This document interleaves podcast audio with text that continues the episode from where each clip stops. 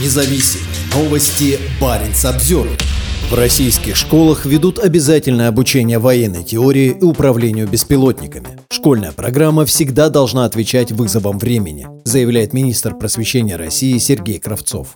Россия предпринимает новые шаги по милитаризации школьного образования. С 1 сентября 2024 года все старшеклассники будут обязаны посещать занятия по предмету «Основы безопасности и защиты Родины». Министр просвещения Сергей Кравцов кратко представил новый предмет во время своего недавнего визита в Чечню. На встрече с главой региона Рамзаном Кадыровым он отметил, что вдохновением для нового предмета стала Чечня. Важно, что развивается патриотическое воспитание. Мы со следующего года будем вводить уже по закону новый предмет «Основа безопасности и защиты Родины». Опыт, который есть у Чеченской Республики, в том числе и по патриотическому воспитанию, будет важен нам для использования его уже на федеральном уровне, подчеркнул он.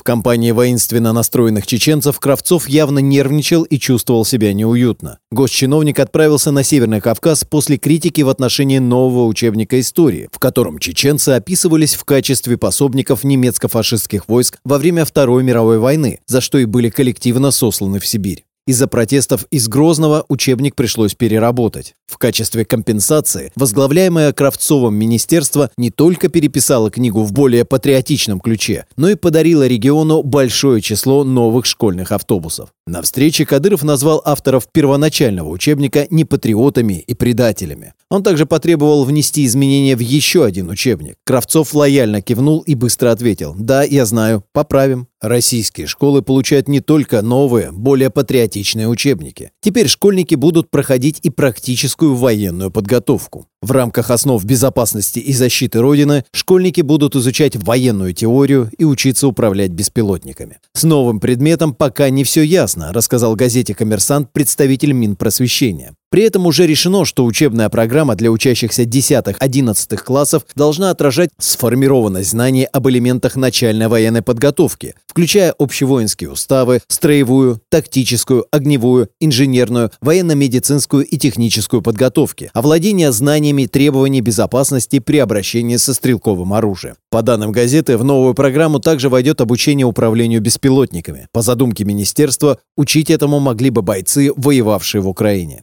Новый предмет – это часть российской системы образования, которая все больше ориентируется на патриотизм. Главная задача – воспитание патриота. Надо перерабатывать все учебники по всем предметам, заявила в 2022 году депутат Госдумы Нина Останина. Она возглавляет Комитет по делам семьи, женщин и детей. Ее коллега, первый зампредседатель Комитета Госдумы по науке и высшему образованию Олег Смолин, добавил, что патриотизм воспитывается не отдельными уроками, а всей системой образования. В 2022 году в российских школах был введен предмет разговора о важном. В первых опубликованных методичках и учебнике упор был сделан на традиционные духовно-нравственные ценности, а также рассказывалось о базах НАТО в Украине. В них утверждалось, что киевский режим издевается над жителями Донбасса, а задача коллективного Запада – разрушить Россию. Баренц Обзервер подробно писал о новой программе в прошлом году. По мнению министра просвещения, новая учебная программа абсолютно необходима. Школьная программа всегда должна отвечать вызовам времени. Она регулярно обновляется, чтобы у ребят были самые актуальные знания. Приводил слова Кравцова весной 2022 года «Коммерсант». Баренц Обзервер Теплые носки и другие товары из норвежского приграничного города помогают путинской войне. Баренц Обзервер выяснил, что крупнейшие мурманские благотворительные организации отправляют купленные в Киркинессе товары бойцам на передовой.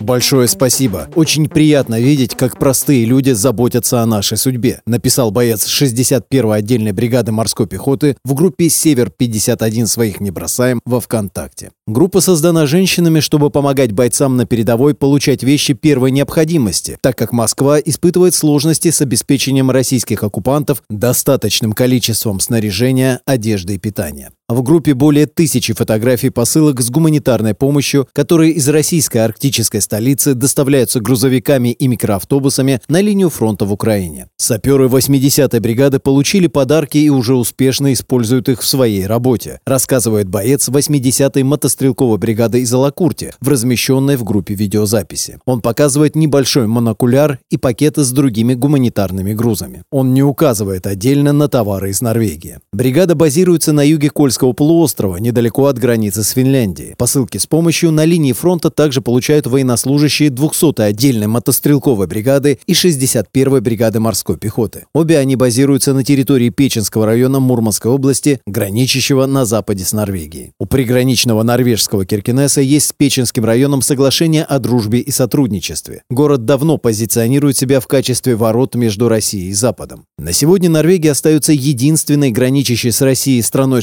шенгенской зоны, куда россияне по-прежнему могут въезжать для шопинга и отдыха. Несмотря на введенный в октябре запрет на въезд на личном автотранспорте, многие по-прежнему приезжают в торговые центры и продуктовые магазины Киркинесса на автобусах. Другие используют машины с белорусскими номерами. Порт в центре Киркинесса остается одним из трех в Западной Европе, куда по-прежнему могут заходить российские рыболовные суда. Два других – это Тремся и Босфьор, также расположены на севере Норвегии. Товары, замеченные в составе отправляемых на передовую грузов, закупаются в магазинах типа Spareland, Kiwi и других. В Spareland также есть почтовое отделение, которое уже много лет обслуживает клиентов из России, заказывающих различные товары через интернет. Компания по сбору помощи началась прошлой весной, когда появились сообщения о том, что у тысячи бойцов с севера России нет самых элементарных вещей. Баренц Обзервер сообщал ранее, что сражающиеся на Украине солдаты голодают и что часто у них нет подходящей одежды и обуви обуви. Прошлым летом из Алакурти в качестве помощи были отправлены коробки с туалетной бумагой и чистым бельем. В Мурманске товары свозятся в центр в здание Альфа-банка на улице Папанина, где ранее находились представительства Норвежского Баренцева секретариата и организации «Норвежская народная помощь». Многие из собираемых в Мурманске товаров находятся в санкционном списке Евросоюза. Это беспилотники, бинокли, генераторы, а также различные минеральные и синтетические нефтепродукты.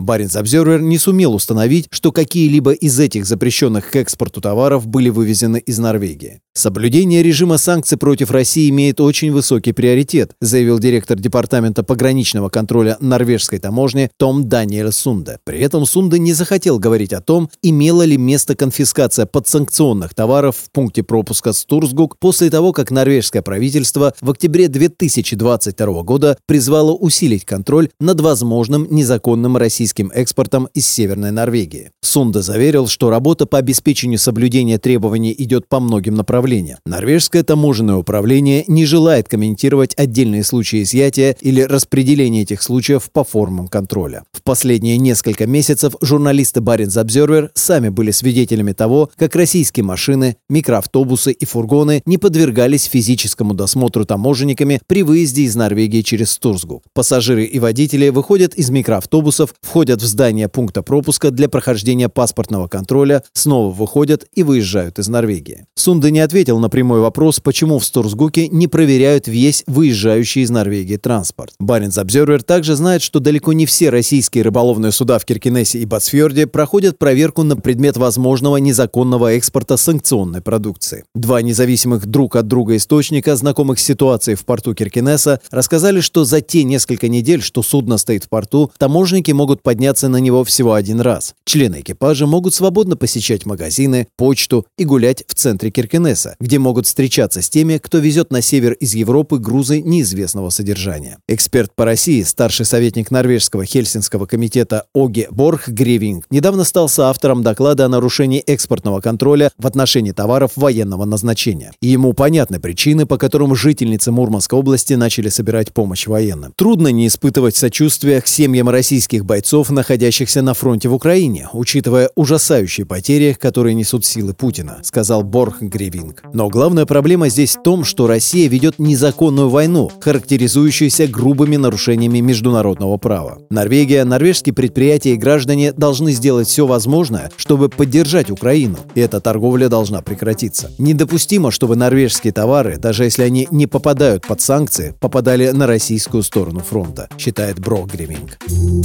Barents Observer. Мигранты добрались до Лапландии. Просители убежища появились на пограничном переходе Сала. Пограничная служба Финляндии опубликовала снимок толпы велосипедистов, прибывших 20 ноября на пункт пропуска Сала. По информации ведомства, на МАП с российской стороны явились 35 человек. Они запросили политического убежища. Пункт пропуска Сала со стороны Финляндии находится в Лапландии, со стороны России в Кандалакшском районе Мурманской области. Yle со ссылкой на пограничников пишет, что среди прибывших граждане Сирии и Афганистана. Большая часть мужчины, но есть также женщины и дети. Очевидно, что их довезли до финской стороны, говорит начальник МАП Ханс Микаэль Гросс. Один из просителей убежища рассказал, что российские пограничники никак не мешали пересечь границу. По информации службы, сейчас в Сале возводятся пограничные заграждения. В этом участвуют силы Министерства обороны. В эти минуты на другой пункт пропуска в Артиус прибыл премьер-министр Финляндии Петери Орпо. На самом погранпереходе было приостановлено движение транспорта, сообщило профильное ведомство. К возможному наплыву мигрантов готовятся и норвежские власти. Мы очень внимательно следим за тем, что происходит в Финляндии и какие меры там принимаются, заявил начальник штаба полиции Финмарка Тарья Сирма Телефсен Баренц Обзервер в понедельник днем после закрытия контрольно-пропускного пункта Стурсгук. Ситуация на норвежско-российской границе спокойная, но полиция находится в состоянии готовности. Министр юстиции Норвегии Эмили Энгермель ранее заявила Баренц Обзервер, что граница может быть закрыта в течение нескольких часов. Напомним, фин Финские власти в пятницу и субботу закрыли четыре крупных пункта пропуска на границе Финляндии и России. Причиной стал наплыв просителей убежища из Африки и Азии. По информации финских властей, поток мигрантов контролируют российские власти. Парень Обзервер Капсулы с GPS-датчиками помогают ученым понять распространение загрязнения пластиком в Арктике. Рабочая группа Арктического совета, которая уже несколько лет реализует проект «Пластик в бутылке», целью которого является отслеживание загрязнения морской среды мусором, в этом году запустила в Северном Ледовитом океане свою самую северную капсулу. В нашей предыдущей работе мы видели, что пластик можно найти где угодно, но мы так мало знаем о его распространении на крайнем севере, поэтому действительно интересно посмотреть, что там происходит рассказал в интервью Хьялти Хрейсон, менеджер проекта в рабочей группе Арктического совета по защите морской среды Арктики, ПАМЭ. Рост перевозок, туризма и числа научно-исследовательских судов на Крайнем Севере означает большее число людей, что также, вероятно, означает больше мусора, что делает эту работу еще более сложной. Капсула была сброшена в Северный Ледовитый океан на 85 градусе северной широты. Ожидается, что от точки сброса капсула будет дрейфовать на запад и, возможно, достигнет Гренландии или Исландии. Проект «Пластик в бутылке» был запущен в 2019 году во время председательства Исландии в Арктическом совете, чтобы заполнить пробел в знаниях. Улучшение понимания.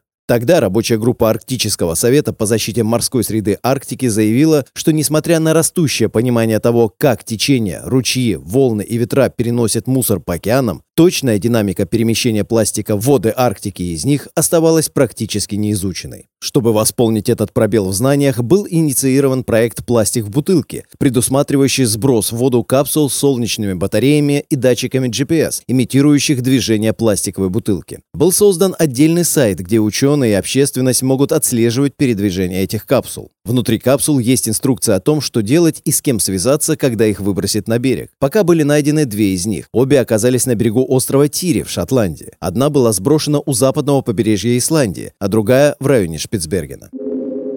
GPS молчит. Всего с начала проекта запущено 7 капсул. Последняя была сброшена 18 августа, но ее GPS-датчик уже молчит. «Мы не уверены в причине на 100%, — сказал Хрейнсон. Он может находиться за пределами досягаемости спутников или попал в морской лед и не получает солнечного света для подзарядки. Ученые надеются, что GPS-передатчик снова заработает в 2024 году, когда морской лед начнет отступать. Есть виды на Канаду. Капсулы планируют запускать и в будущем, при этом особый интерес представляют Южный полюс и Североамериканская Арктика. У нас есть виды на Антарктиду, и было бы очень интересно посмотреть, что будет там, а также на Канадскую Арктику и Аляску, потому что там мы пока ничего не запускали, сказал Хрейнсон. Мы просто ждем подходящих моментов и возможностей. Арктический совет – это международный форум, в состав которого входят 8 приполярных государств и 6 организаций коренных народов Арктики. ПАМЕ – одна из шести рабочих групп Арктического совета. Рабочие группы формируются из международных экспертов по конкретной тематике и ведут основную работу форума. Другие пять рабочих групп Совета занимаются готовностью к чрезвычайным ситуациям, флорой и фауной, мониторингом и оценкой, загрязнителями и вопросами устойчивого развития.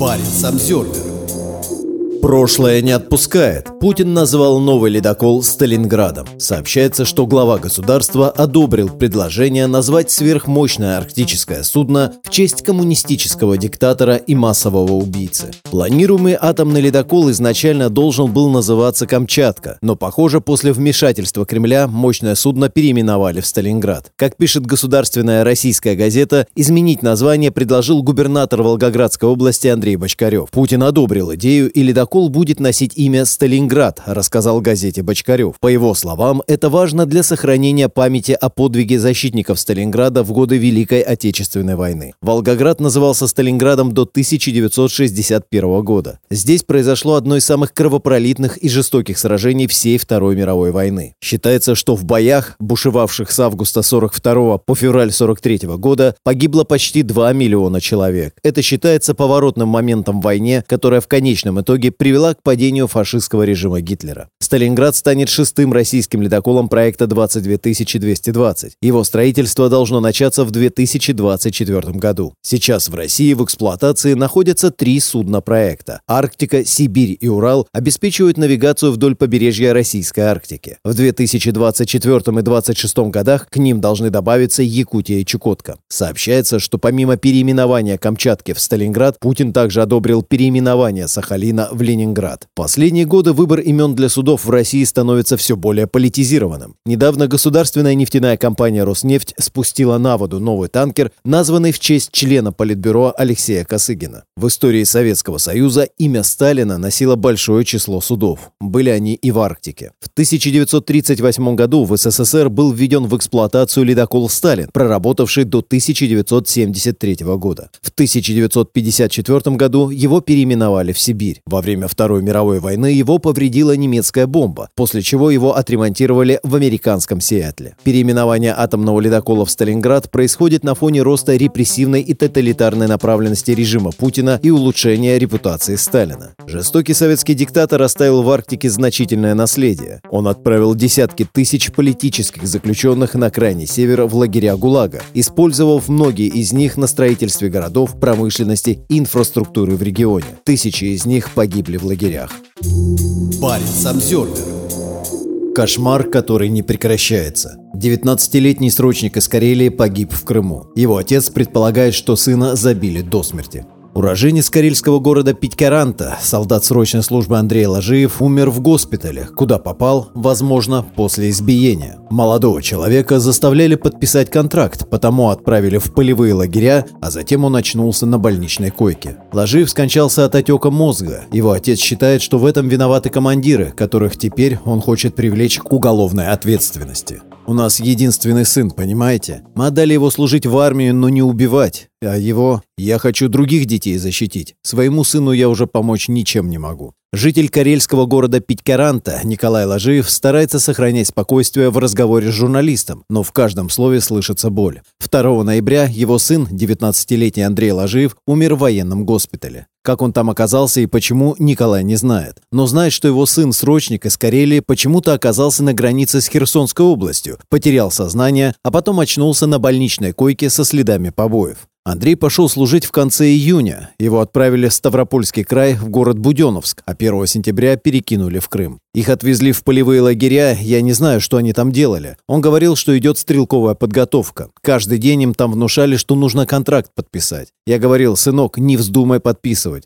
Потом на месяц пропала связь. Либо у них телефоны забирали, либо еще что-то делали. 6 октября Андрея перевезли в город Армянск на границе с Херсонской областью. И с тех пор он на связь не выходил. А в середине октября с Николаем Ложивым связался посторонний человек, солдат-контрактник. Он сообщил мужчине, что его сын находится в госпитале. Они лежали в одной палате. Контрактник мне в соцсетях написал и скинул фотографии моего сына. Говорил, он в очень плохом состоянии, ничего не видит, ничего не ест, его рвет постоянно, и ходить он не мог. Они его в инвалидном кресле катали. Николай смог пообщаться со своим ребенком по телефону. Андрей не помнил, как оказался в госпитале. По словам парня, они были в блиндажах, в окопах, а потом он просто потерял сознание. В больницу его тоже доставили без сознания. Ложиву удалось поговорить с врачами. Медики сообщили, что на теле Андрея следы многочисленных избиений. Он был очень истощен. Молодой человек ушел в армию с весом 108 килограмм, а в госпитале весил 60. В конце октября срочника перевели в психиатрическое отделение из-за тоски по родине. Нам сказали, что у него синдром тоски по родине, что он хочет домой, не хочет возвращаться в часть. Поэтому его в психиатрию запихали. А я спрашиваю, что это за синдром тоски по родине, если человек спустя три дня после попадания в психиатрическое отделение попадает в кому и умирает? Они ничего ответить не могут. Действительно, спустя три дня после перевода Андрея в психиатрическое отделение, маме солдата позвонил еще один сосед по палате. Он сообщил, что молодой человек потерял сознание, его перевели в реанимацию. У Андрея выявили кровотечение в ствол головного мозга и субдуральную гематому. Обещанную ранее транспортировку в какой-нибудь из клиник Москвы или Петербурга отменили. Сын начал умирать. Столичные реаниматологи от него отказались. Нам разрешили приехать. Но 2 ноября, когда мы уже были в аэропорту в Москве, нам сообщили, что он умер. Развернули обратно. Сказали, что будут делать вскрытие, следственные мероприятия.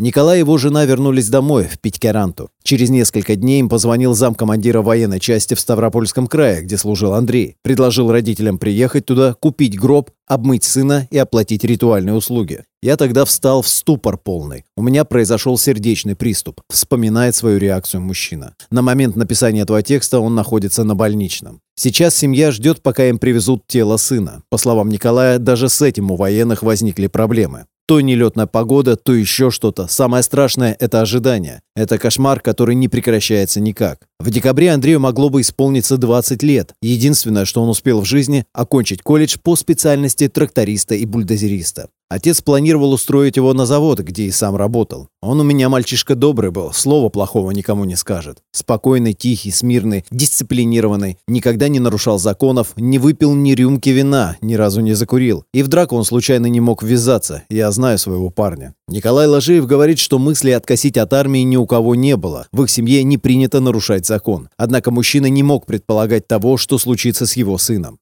Я считаю, что он там, на юге, находился незаконно. Это фактически зона СВО, граница Украины. Ни военком, ни командиры ничего не говорили о том, как он оказался в Крыму. Я военкомат штурмовал много раз, мне никто ничего внятного не ответил. Якобы у них баз данных нет. Я их и считаю преступниками. Командиры, которые позволили избить солдата, не обратили на это внимания. Военком сказал, что командир части вообще был не в курсе, что у него погиб боец. Это преступник. Я хочу таких людей наказать и посадить, чтобы других парней такое не коснулось. Хочу, чтобы это дело получило широкую огласку, чтобы люди поняли, что-то идет не так. Не могут дети в 19 лет гибнуть ни за что ни про что и ни с того ни с сего. После начала полномасштабного вторжения в Украину президент России Владимир Путин заявил, что в так называемой спецоперации не будут принимать участие солдаты срочной службы. Однако срочники регулярно гибнут и на территории Украины, и в приграничных областях в том числе срочники из Карелии. Так Иван Франтин из поселка Паданы погиб во время службы на крейсере «Москва». А Дмитрий Жиковский, по официальной версии, был убит в Украине в статусе контрактника, но его мать утверждала, что никаких планов на заключение контракта у молодого человека не было.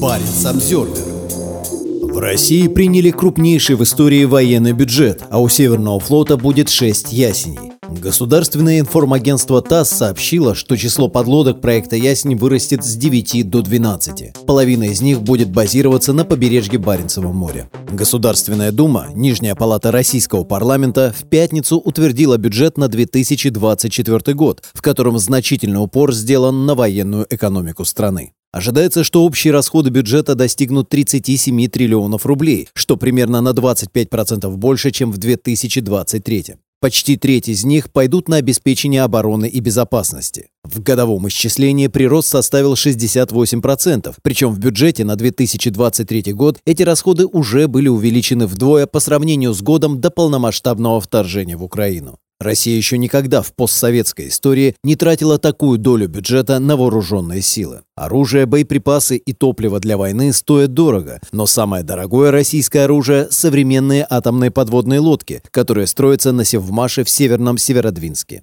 Баринс Обзервер ранее писал о том, что объемы строительства на Севмаше вышли на пиковые значения за весь постсоветский период. В 2019 году было принято решение о строительстве 9 подлодок проекта «Ясень» вместо изначально планировавшихся семи. Теперь, как сообщает ТАСС, к ним добавятся еще три. По плану 6 из 12 ясеней будут приписаны к 10-й дивизии подводных лодок ТОВ «Вилючинске», а остальные 6 будут служить в 11-й дивизии подводных лодок Северного флота в Западной Лице. Сейчас у российского ВМФ три действующих лодки проекта – Северодвинск и Казань на Северном флоте и Новосибирск на Тихоокеанском. Четвертая, К-571 «Красноярск», предположительно будет передана Тихоокеанскому флоту в декабре этого года. На Севмаше на разных стадиях строительства находятся еще пять ясеней. Архангельск, Пермь, Ульяновск, Воронеж и Владивосток. Их ввод в строй ожидается в 2024-2028 годах. Ясень и Ясень-М – это подлодки четвертого поколения, несущие крылатые ракеты «Калибр» и «Оникс». Ожидается, что в будущем лодки проекта будут вооружаться ракетами «Циркон». Испытательный пуск такой ракеты был осуществлен с Северодвинска в октябре 2021 года. Западная лица – это самая западная база подводного флота на Кольском полуострове. Она находится всего в 50 километрах от границы с входящей в НАТО Норвегией.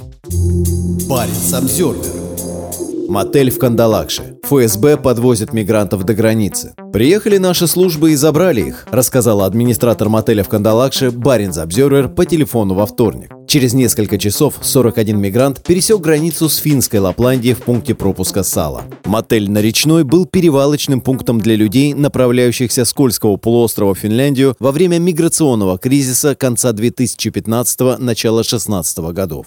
В телефонном разговоре с Баренц Обзервер администратор подтвердила, что в мотеле ночевала группа мигрантов и добавила, наши службы забрали их сегодня утром. На вопрос Баренц Обзервер о том, что за службы она имеет в виду, администратор повесила трубку. В Беломорье, крупнейшей гостинице города, по телефону сказали, что не предоставляют информацию о своих гостях. Журналисты финской газеты «Хельсинки Санамат» позвонили в другую гостиницу Кандалакши, в которой им подтвердили, что транспорт из города, до находящейся примерно в 170 километрах границы, организован ФСБ. Так как границу нельзя переходить пешком, на последние несколько метров пути до Финляндии мигрантам дают велосипеды. Во вторник первая группа пересекла границу в Сале незадолго до полудня. В ней были в том числе женщины и дети. Сейчас очень холодно, минус 18, и финские пограничники установили отапливаемые палатки, где проводят проводят проверку документов. Все мигранты обратились за убежищем. Как пишет региональная газета «Ла Пинканса», через час по снегу на велосипедах приехала еще одна группа из примерно 20 человек. Мигранты с Ближнего Востока и Северной Африки едут на север Финляндии после принятого правительством на прошлой неделе решения закрыть четыре южных пункта пропуска на финско-российской границе. За ноябрь Россия направила на финскую границу уже более 500 мигрантов. По данным пограничной службы Финляндии, на конец рабочего дня через Салу в Финляндию въехал в общей сложности 41 мигрант. Это граждане Кении, Пакистана, Марокко, Сомали, Йемена, Афганистана и Сирии. Премьер-министр Финляндии Петери Орпа в понедельник посетил пункт пропуска в Артиус к востоку от Оулу. Наша задача – обеспечить, чтобы пограничная служба и другие органы власти имели в своем распоряжении все инструменты для успокоения ситуации и защиты границы и обеспечения пограничной безопасности Финляндии, сказал Орпа. Орпа заявил о признаках того, что в России есть организованные усилия по направлению потока мигрантов в Финляндию. Мы этого не потерпим, сказал сказал он в интервью национальному вещателю Уля. При необходимости мы предпримем дальнейшие действия.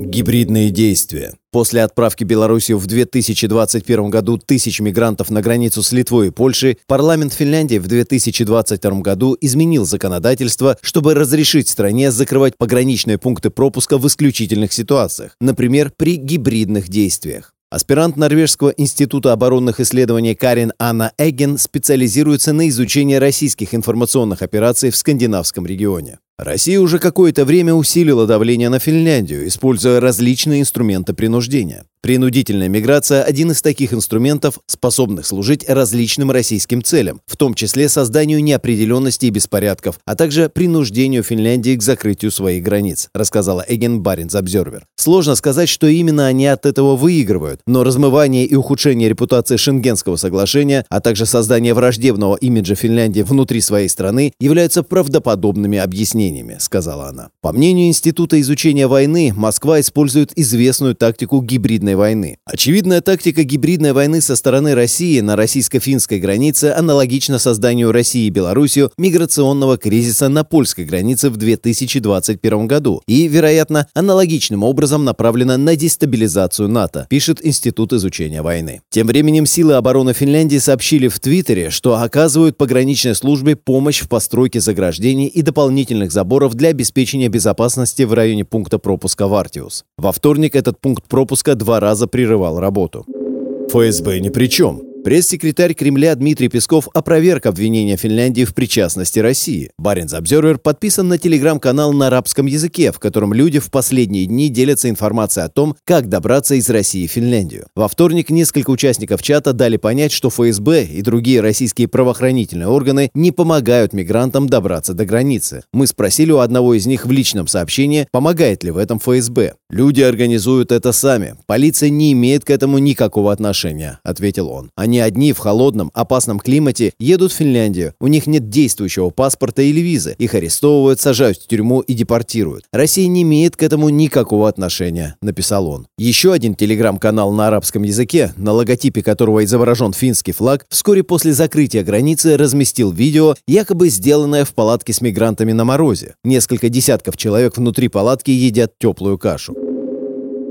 На норвежской границе пока спокойно. На финском пункте пропуска Рая Йосипе, Лота, расположенном к востоку от Ивола, мигрантов пока не было. Еще дальше на север расположена российско-норвежская граница, самая северная между Россией и странами Шенгенского соглашения. Мы очень внимательно следим за тем, что происходит в Финляндии и какие меры там предпринимаются, рассказал Баринс Обзервер, начальник штаба полиции Финмарка Тарья Сирма Телевсен. В 2015 году в Норвегию через пункт пропуска Стурсгук на границе с Мурманской областью прибыло около пяти с половиной тысяч мигрантов.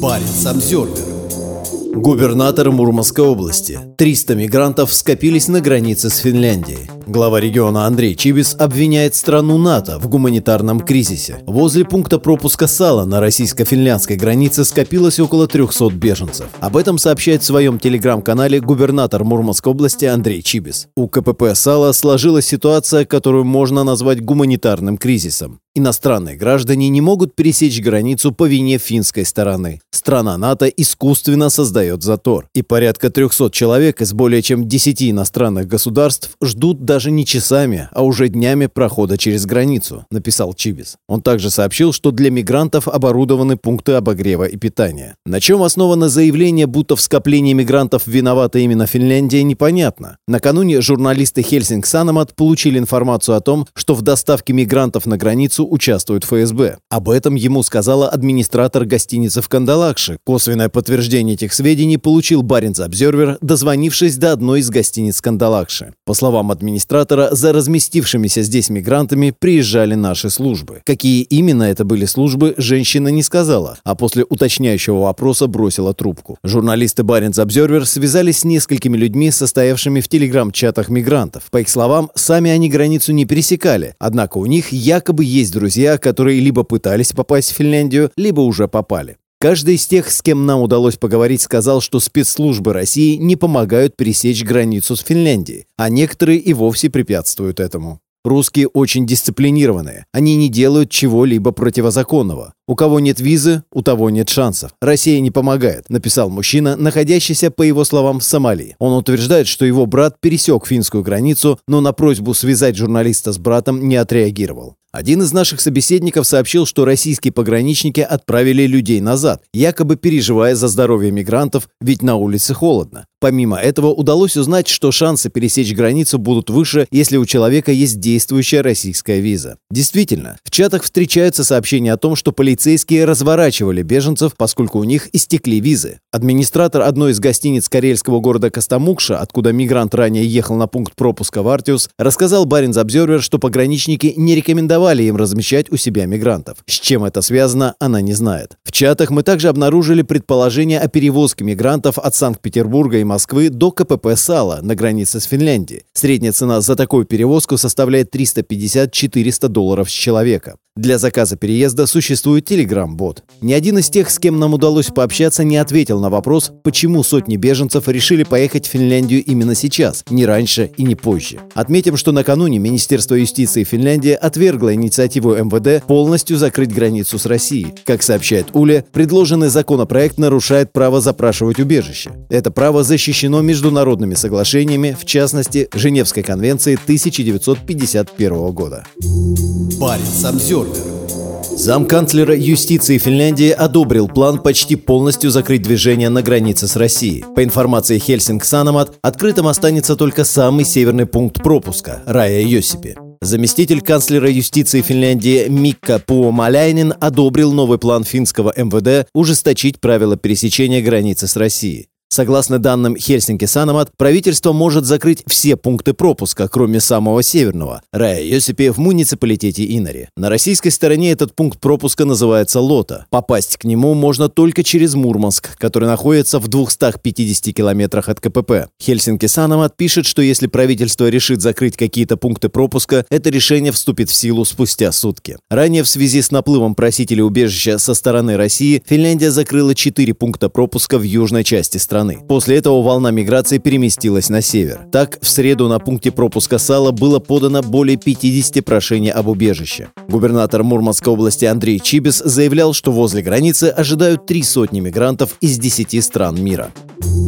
Парень Самсервер Финляндия закроет все пункты пропуска на границе с Россией, кроме самого северного. Сообщение между Россией и Финляндией будет возможно только через КПП Рая Йосипи. Премьер-министр Финляндии заявил, что если ситуация с мигрантами не стабилизируется, правительство готово к еще более жестким мерам. Финские власти закроют все пункты пропуска на границе с Россией, кроме одного. Об этом премьер-министр страны Петери Орпа сообщил на пресс-конференции вечером 22 ноября. Как пишет Ули, новые ограничения вступят в силу в ночь на 25 ноября ровно в полночь и продлятся до 23 декабря. Открытым для проезда останется только КПП Рая Йосипи, самый северный. Здесь же можно будет подать заявление на предоставление международной защиты. С российской стороны доехать до Рая Йосипи можно только из Мурманска. Контрольно-пропускной пункт находится в глуши таежного леса, где нет ни деревень, ни другой инфраструктуры, кроме дороги и самого здания паспортного контроля. Если ситуация с мигрантами будет ухудшаться, мы готовы к еще более жестким мерам. Рая Йосипи – это самый северный пункт, до которого не просто добраться. Это сигнал всем, сказал Орпа.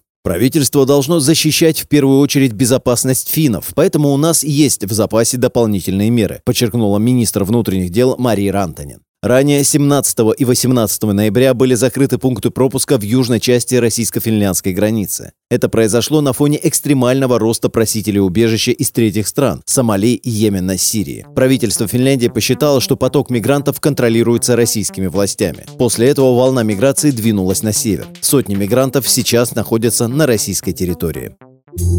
Парень Самсервер Финляндия попросила ЕС помочь с охраной границы. На фоне потока мигрантов из России Финляндия обратилась в агентство по охране границ ЕС с просьбой выделить 60 сотрудников для обеспечения охраны границы. Уже третий день подряд беженцы на велосипедах прибывают на территорию финской Лапландии через пункт пропуска Сала. В среду их число составило 51. Состояние одного мигранта было настолько плохим, что для него была вызвана машина скорой помощи, сообщила пограничная служба Финляндии вскоре после закрытия пункта пропуска. Сейчас в Сале полиция и военные помогают пограничникам в строительстве новых заграждений и заборов для обеспечения безопасности на случай прибытия новых мигрантов. В среду Баренц Обзервер сообщал о том, что на российской стороне границы скопилось около 300 беженцев. Комиссар ЕС по внутренним делам Ильва Юхансон рассказал информационному агентству STT, что Финляндия попросила Frontex выделить ей 60 сотрудников. Юхансон сравнила происходящее сейчас на восточной границе Финляндии с миграционным кризисом 2021 года на границах Беларуси с Польшей и Литвой. Она заверила, что Финляндии будет обеспечена полная поддержка в борьбе с гибридными действиями России. После закрытия четырех южных пунктов пропуска на финляндско-российской границе мигранты подались на север, в чем чем им помогает пограничная служба ФСБ. В пунктах пропуска Рая Йосипи Лота на границе с Финляндией и Стурсгук Борисоглебск на границе с Норвегией беженцев пока нет. Как сообщает погранслужба Финляндии, в среду, помимо 51 беженца в Сале, еще 24 мигранта пересекли границу в Артиусе. Баренц Обзервер в Мурманской области ввели режим повышенной готовности. Чиновники опасаются за безопасность жителей. Количество мигрантов на границе между Россией и Финляндией выросло, утверждает губернатор Мурманской области Андрей Чибис. В Мурманской области объявлен режим повышенной готовности, а также введены дополнительные меры для обеспечения безопасности жителей. Об этом в своем телеграм-канале заявил глава региона Андрей Чибис. Действия областных властей связаны с намерением Финляндии почти полностью закрыть границу с Россией. По заявлению финской стороны будут закрыты все пограничные с Россией КПП, кроме Рая Йосипе, а значит количество иностранных граждан, желающих попасть в страну НАТО через нашу территорию, вероятно, кратно возрастет. Мы в оперативном режиме отрабатываем все вопросы с правоохранительными органами, чтобы не допускать нарушений правопорядка, сообщил Чибис. По его словам, сейчас на пограничном пункте Сала с российской стороны находятся около 400 человек, желающих пересечь границу. Напомним, накануне премьер-министр Финляндии заявил, что все пункты пропуска на границе с Россией, кроме самого северного, будут закрыты. Новые ограничения вступят в силу в ночь на 25 ноября и продлятся чуть менее месяца. Ранее Финляндия закрыла КПП на южной части российско-финляндской границы.